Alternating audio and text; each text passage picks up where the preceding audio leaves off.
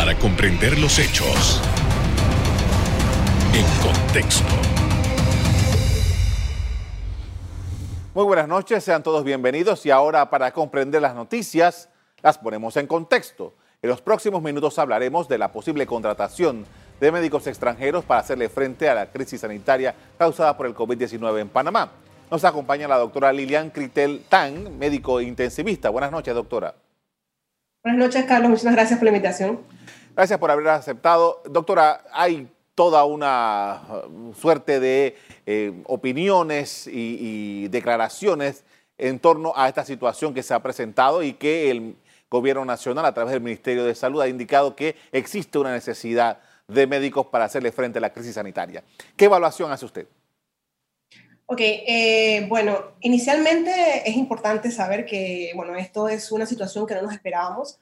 Por ende, inicialmente nuestro, nuestra estructura no estaba eh, diseñada para poder hacerle frente a esta cantidad de pacientes eh, que tenemos actualmente. se intentaron hacer unas organizaciones para poder afrontar esto, mas no han sido de todo efectivas. En el contexto que, por ejemplo, en nuestra unidad, en lo que es cuidados intensivos, pues han abierto muchísimas unidades, nosotros somos pocos médicos intensivistas, pero lo que tenemos o que carecemos es de recurso tal vez humano, de mano de obra.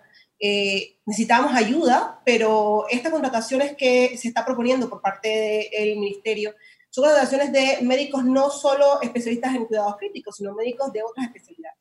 Actualmente hay muchísimos médicos especialistas y no especialistas en Panamá que pudieran ayudar en cuidados intensivos. Este es nuestro planteamiento principal.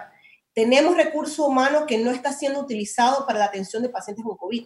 Es por eso que nosotros le hacemos un llamado a lo que es el gobierno para que se reestructure la organización actual que hay en los diferentes hospitales, incluso que se empiecen a contratar a los médicos que están desempleados y que tienen ansias de poder ayudar en esta situación ¿Cómo se daría esa ayuda, doctora, toda vez que eh, eh, ya es conocido de que los especialistas en cuidados intensivos son unos médicos que requieren de una especialidad, eh, de un conocimiento importantísimo y que eh, es una sala tan crítica en la que un paciente se juega literalmente la vida. Ok, en principio nosotros en cuidados intensivos no solamente estamos a cargo de la atención del paciente y de saber qué tratamiento colocar. Hay cosas o procedimientos que hay que realizar a los pacientes que sería de muchísima ayuda si tuviéramos a más médicos que cooperaran en esa atención. Em, no solamente, lo repito, es el manejo de un ventilador, sino que hay muchísimas otras cosas que hay en contexto de este paciente. Y con la ayuda de otros médicos especialistas que, con los que podríamos formar un equipo de trabajo para la atención multidisciplinaria de estos pacientes, pudiéramos tener una mejor atención. Eh, actualmente, eh, como saben, estamos, se están abriendo muchísimas unidades de cuidados intensivos por necesidad, porque lastimosamente en nuestro país no tenía la capacidad de poder afrontar a la cantidad de pacientes críticos que están presentando. El recurso humano de cuidados intensivos sigue siendo el mismo.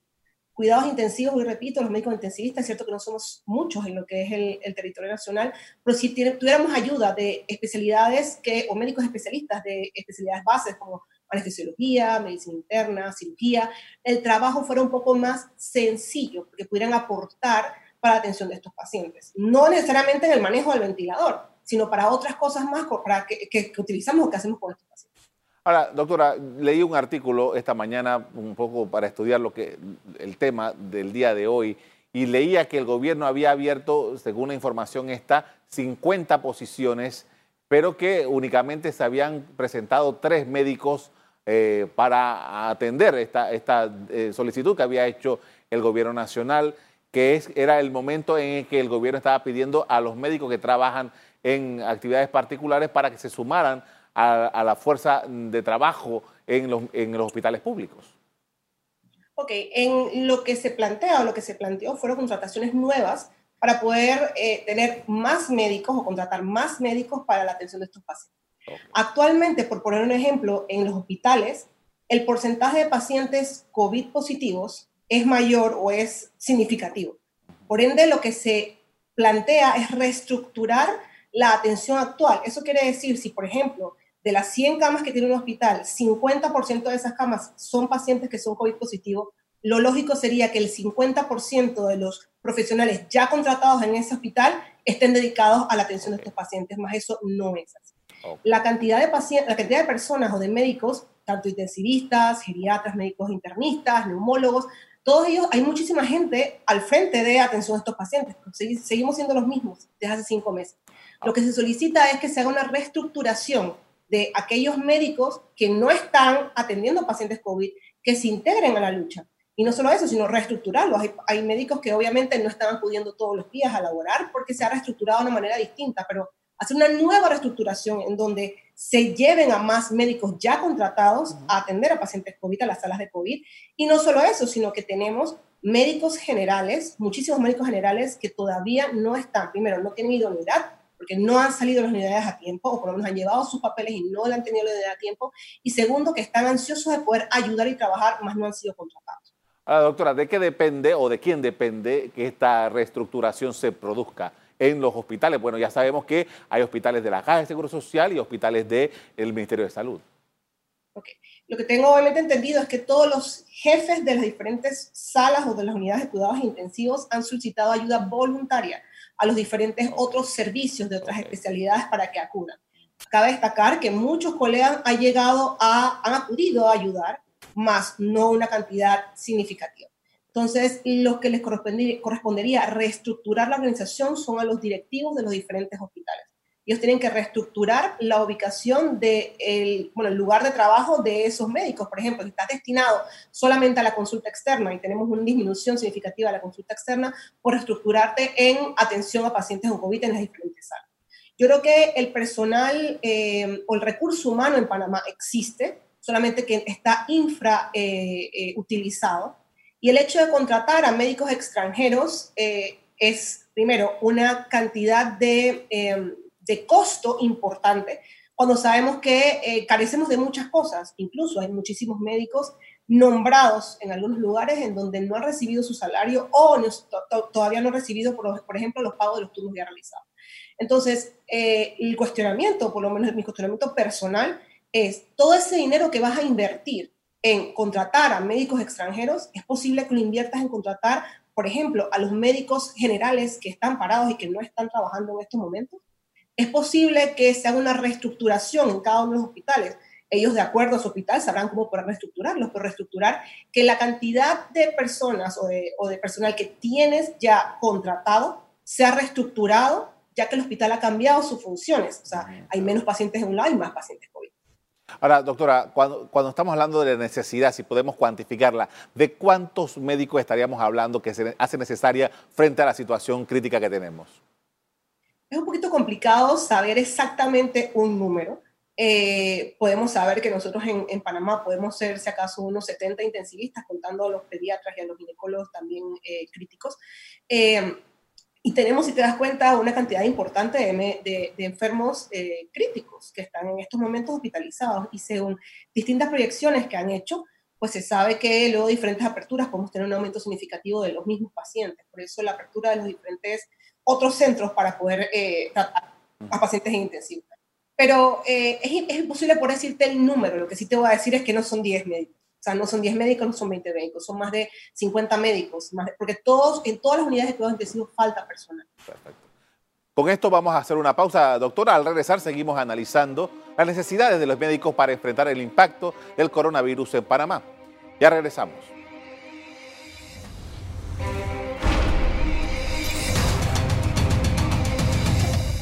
Estamos de regreso hablando con la doctora Lilian Tan, médico intensivista, quien nos comparte su parecer frente a las necesidades de médicos para atender la pandemia y la posibilidad de que traigan de fuera del país. Doctora, quisiera que usted nos describiera en esta oportunidad cómo se está trabajando en este momento.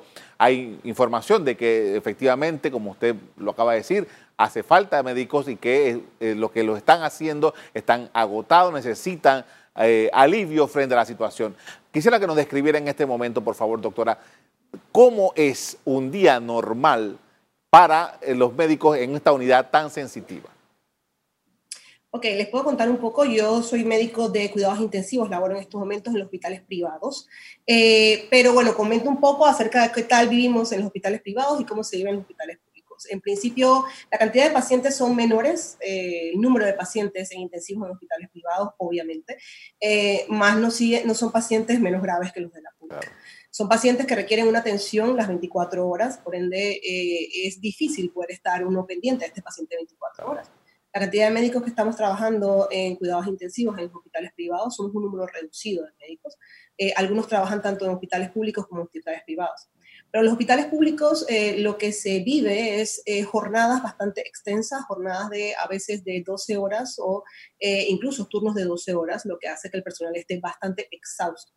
sería, vuelvo repito, de muchísima ayuda si pudieran crear equipos de trabajo, cosa que las, los equipos de trabajo pudieran tener menos, menos tiempo de, de, de horario a cumplir y así poder abarcar un poco más la cantidad de pacientes. No es lo mismo ver dos, tres o cinco pacientes críticos que estar a cargo de 20 pacientes críticos en un lapso de ocho horas.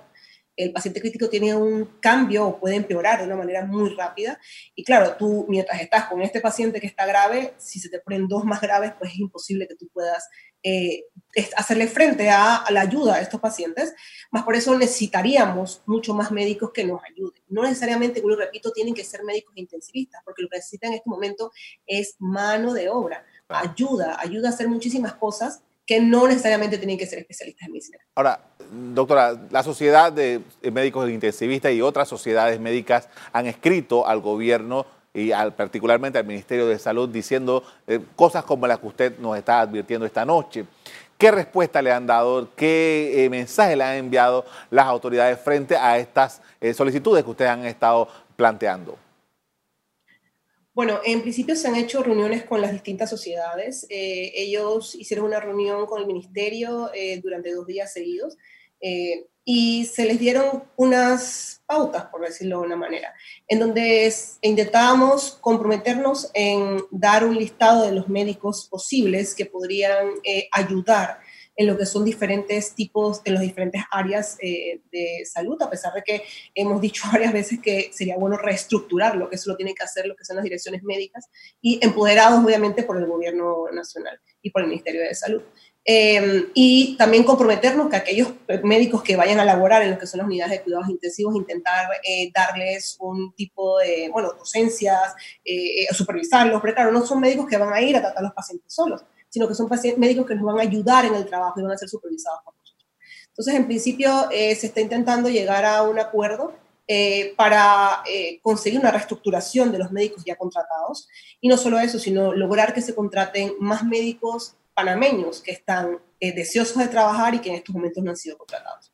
También dentro de las posibilidades, incluso entiendo que hubo unas reuniones, se hablaba de la posibilidad de que médicos extranjeros que residen ya en Panamá también lo, tomaran en consideración para que se sumaran al equipo de, que está atendiendo esta crisis. ¿Cómo lo ven ustedes? En principio, eh, los médicos que están en Panamá, pero que no pueden ejercer por algún motivo, eh, los mismos tienen que pasar el periodo o la, o la certificación que, se, que pasa cualquier médico que haya estudiado o ha estado en otro país, ha hecho sus, sus estudios pues, en otro lado. Sería em, eh, conveniente, o por decirlo así, sería eh, función de lo que es el Consejo Técnico valorar el pensum de estos colegas y definir si el pensum es adecuado y ahí la sociedad específica del que estuviera el, el extranjero pues saber si el paciente, si el extranjero, perdón, es apto para poder laborar en nuestro país. Como saben, para poder ejercer en Panamá es necesario eh, hacer los dos años de internado, eso es por ley, en donde uno trabaja dos años eh, como médico general especialista o como haya regresado, eh, para poder tener una idoneidad. Pues tendrían ellos que decidir si es posible que sigan cumpliendo eso o en este caso van a saltarse ese paso que han cumplido la mayoría de los médicos extranjeros que han venido a Panamá y que pueden ejercer en nuestro país. De manera que eh, eh, eh, no, desde el punto de vista legal no sería viable hacerlo para empezar inmediatamente a trabajar en las actividades que se necesitan. Claro, en principio no estamos, bueno, repito, no estamos en contra de que aquellos médicos que estén aquí en Panamá y sean extranjeros y que tengan una especialidad que pueda ayudar al, al país, pues que puedan hacerlo. Lo que sí es que tienen que cumplir con los requerimientos necesarios, como ha cumplido el resto de los médicos que han tenido, han venido afuera y, y están laborando en estos momentos. Porque no es empezar a atender por empezar a atender y poner a cualquier persona. Es importante saber que esto es poner la vida de alguien en manos de alguna persona que tienes que saber que tiene la experticia o que tiene el pensum necesario o ha ejercido o ha pasado los estudios necesarios para poder dar una atención eh, de calidad una atención realmente mínima que es la que se necesita aquí en nuestro país. Por eso, eh, esta, este, estas, em, esta, esta eh, aval o estas cosas, tiene que dar el consejo técnico inicialmente, agarrar y ver si, el, si la persona es apta por todos los papeles que hayan traído y luego la sociedad específica de la especialidad de, ese, de esa persona, pues valorar nuevamente su pensión y saber si puede ser o puede ejercer en nuestro país. Pero eso empezaría por el Consejo Técnico. Ahora, usted mencionaba hace un rato que eh, se habían dado conversaciones con, la, con las autoridades, se le habían hecho los planteamientos, y, pero eh, ¿eso tiene alguna fecha final toda vez que estamos hablando de eh, que la situación no, no, no, puede demorar mucho tiempo? ¿Cuánto, cuánto tiempo puede tomar eh, las decisiones que, que el gobierno tiene que tomar para efectivamente cumplir con lo que ustedes están solicitando? Yo en principio no te puedo decir cuánto tiempo le puede tomar al gobierno, lo que sí sé es que eh, se dio un tiempo, más o menos de cinco días, una semana, para poder que hiciéramos más o menos las cosas que se habían decidido en el acuerdo que se firmó. Eh, la decisión de, por ejemplo, reestructurar los diferentes hospitales eh, es una decisión que se puede tomar, a mi parecer, de un día para otro. Yo no sé si tiene que pasar por más eh, eh, cabales, no, de verdad esa parte no la sé. Lo que sí sé es que si el gobierno pudiera, el Ministerio de Salud pudiera empoderar a los directores médicos para poder hacer reestructuraciones significativas en los diferentes lugares de atención a los pacientes COVID, entiéndase, hospitales de tercer nivel, hospitales de segundo nivel, centros de salud, LAPS y todos estos centros que están atendiendo pacientes COVID, tal vez la atención o el, eh, la atención que recibían los pacientes no fuera tan, eh, estuviera tan sobrecargada, porque ya le vuelvo y les digo, hay muchísimos médicos en Panamá, somos muchísimas personas, más no todos están ayudando. Muchos están ayudando y se les agradece. Lo que sí es que falta muchísima solidaridad por el resto del mundo. Es momento de hacer una pausa. Al regreso vamos a hablar de esto que usted acaba de terminar de decir. Seguimos poniendo en contexto el impacto del COVID-19 en el recurso humano dedicado a la atención de salud en el país. Ya volvemos.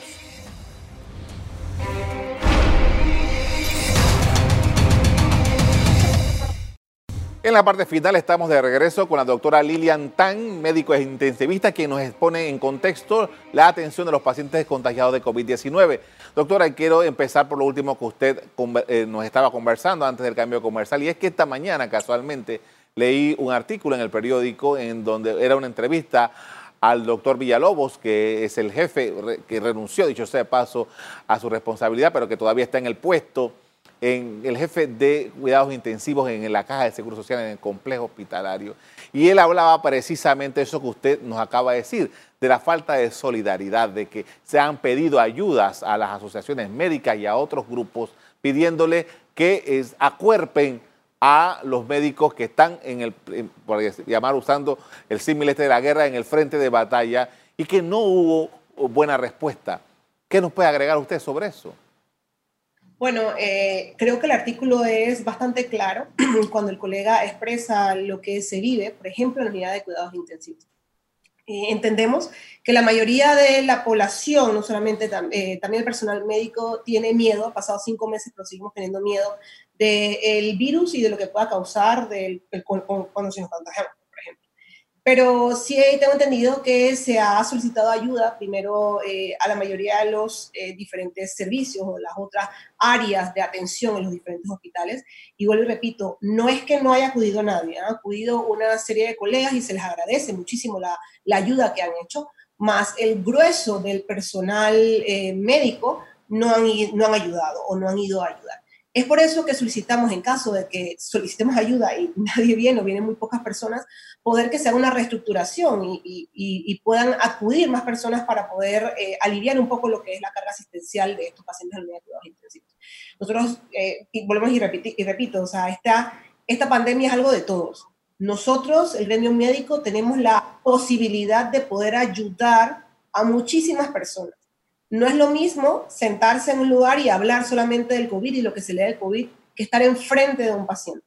Estar enfrente de un paciente es por lo que la mayoría de nosotros estudiamos esta especialidad o estudiamos medicina y nosotros tenemos el deber, el deber personal de ir y ayudar en estos momentos en donde los que más podemos ayudar a estos pacientes somos nosotros, donde más podemos tener un cambio significativo tal vez somos nosotros en esas personas. Entonces, eh, sí, eh, es un poco de tal vez tristeza de, ver la cantidad de médicos que hay en Panamá, que son muchísimos médicos en Panamá, pero que no son todos los que tienen este, este, este sentimiento de solidaridad de ayudar, sabiendo que no es tal vez tu fuerte, pero tú eres médico y también puedes hacer muchísimas cosas para ayudar a estos pacientes, incluso llegar a la unidad de cuidados intensivos. Hay muchas cosas por aprender hay muchas cosas sencillas que puedan hacer cualquier médico. Incluso solicitamos más médicos internos, más médicos generales, que son médicos en formación y médicos que acaban de terminar. Todo, toda ayuda es bienvenida y toda ayuda puede crear un impacto positivo en la atención de los pacientes. Doctora, está claro que en el área metropolitana de Panamá, Panamá Oeste, es donde se concentra la mayor cantidad de casos y, y esto ha continuado así por todos estos meses. Pero, ¿qué hay de la realidad del interior de la República? ¿Qué información tienen ustedes, sus colegas, que son especializados en esta materia y que tienen, eh, me imagino, carencias mayores en estas zonas? Claro. Eh, bueno, hay muchísima diferencia en número de pacientes, obviamente, en las diferentes provincias de Panamá.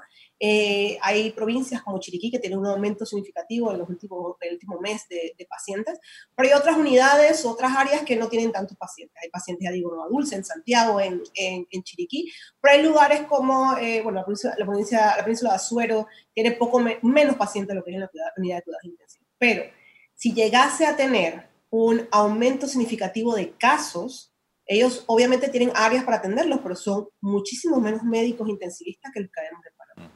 Es cierto, y nosotros seguimos diciendo a la población de que hay que tener muchísimo cuidado de eso, de irnos al interior, de en estos momentos ir a visitar a los abuelos, porque si llevamos y aumentamos el número de casos, por ejemplo, en la península de Azuero, hay poca cantidad de recursos humanos principalmente, y usted en su área, obviamente eh, designada para los pacientes que van a atender con COVID, pero no creo que serían capaces de poder solventar o poder eh, dar atención a 100 casos, por ejemplo, de pacientes críticos tendríamos eh, que ayudar el resto de, las de las provincias para poder que ellos no estuvieran tan afectados. Eso es algo que se ha planteado en muchas ocasiones.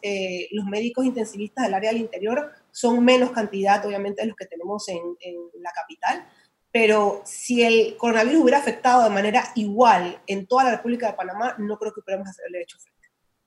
Ahora, doctora, el, el gobierno está planteando, eh, todavía no ha abierto, pero debe ocurrir en cualquier momento, que abra el antiguo Centro de Convenciones Figali para 160 eh, camas y permitir que el, hospital modular se convierta en un hospital enteramente para pacientes que tienen estas complicaciones, que es la especialidad suya, que cuidados intensivos. Eh, ¿Cómo hacerle frente a estas necesidades eh, que están incrementándose cada día con esta realidad que usted nos está describiendo? Claro, lo, principal en estos centros, como bien lo has dicho, es tratar de eh, desahogar, o sea, tratar de, dejar de congestionar los hospitales, tanto Seguro Social como el Hospital Santo Tomás, de pacientes eh, positivos con COVID, y tratar de, de centralizarlos en, un solo, en una sola, en sola área para que sea un poquito más sencilla su atención pero para esto obviamente se necesitan bastantes médicos. Se está intentando nombrar a muchísimos médicos para estos centros, incluso muchos de nosotros estamos tratando de brindar apoyo a, esas, a esos, esos centros, tanto eh, recomendando a médicos que sabemos que no están, que no están laborando aún, como ofreciéndonos para eh, cubrir ciertas áreas de, de, estos, de estas salas. El problema, muy repito, que caemos en lo mismo si no hacemos una reestructuración. Si tú abres el FIGALI y no tienes personal y recursos humanos, pues no vas a poder atender a los pacientes. Entonces, no puedes agarrar y, y, sacar, qué sé yo, pues a, los que están atendiendo en el complejo para ponerlos en el FIGALI, porque entonces, ¿quién atiende a los del complejo? Es igual con lo de, lo de los eh, hospitales privados, o sea, si nos sacas a nosotros, nosotros vamos a atender a, los hospitales públicos. ¿Quién atiende a la población que está en los hospitales privados, que también es una eh, población de prioridad como es el resto de la población panameña? Ahora, doctora, eh, tomando en consideración todo esto, ¿Qué otros elementos que no hemos mencionado esta noche son necesarios para que eh, efectivamente podemos eh, hacer las cosas como se necesitan y no crear una crisis que como ha pasado en otros países, ¿no? Okay. Lo primero es tratar de promover la salud en la población. Hay que explicar nuevamente a la población por qué es importante el uso de la mascarilla, por qué sigue siendo importante el lavado de manos, por qué sigue siendo importante el distanciamiento.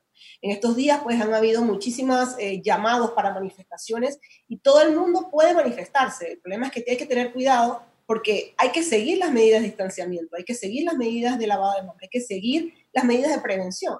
Yo creo que la promoción de la salud es algo importante. Lo otro sería la trazabilidad y cercos sanitarios en las áreas de mayor cantidad de, casos. Pues si tienes un área en donde hay muchísimos casos, algo está pasando ahí. Entonces tú debes llegar a esa área, acercarla y empezar a hacer un, ¿cómo se llama? Un, un, recuento de pruebas, a ver cómo puedes hacer para que estos, estas personas no empeoren.